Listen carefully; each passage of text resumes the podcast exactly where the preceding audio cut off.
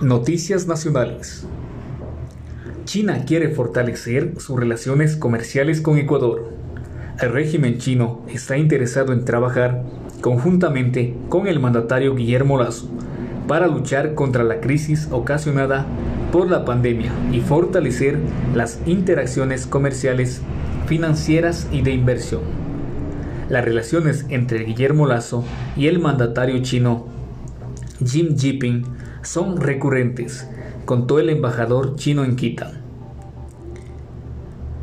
Contó el embajador chino en Quito.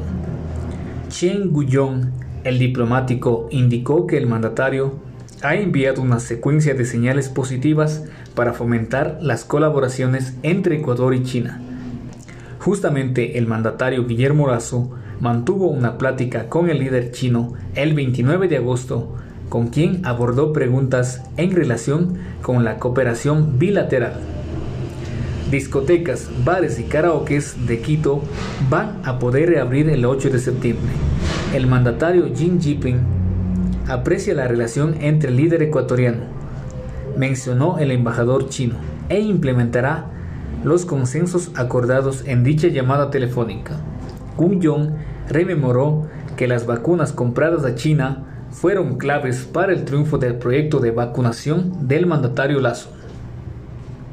En la siguiente etapa de esta contienda, China continuará secundando el territorio y ofrecerá 5 millones de vacunas monodosis de Cancino a Ecuador, así como un apoyo en el proyecto Fénix para llegar a todo el territorio con la inmunización.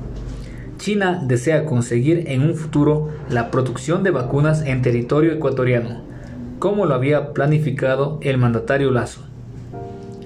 Empero en funcionalidad de la voluntad de las farmacéuticas. Para fomentar las interrelaciones comerciales, el Ecuador desea fomentar un trato libre. Lo previamente viable, dijo el diplomático.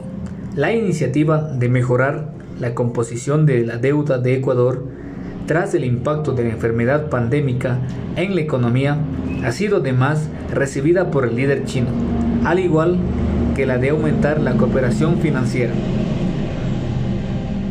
Por cada una de estas buenas interrelaciones contadas por el diplomático chino, el grande asiático espera laborar de forma conjunta con el Ecuador, además en temas multilaterales frente a los organismos de todo el mundo.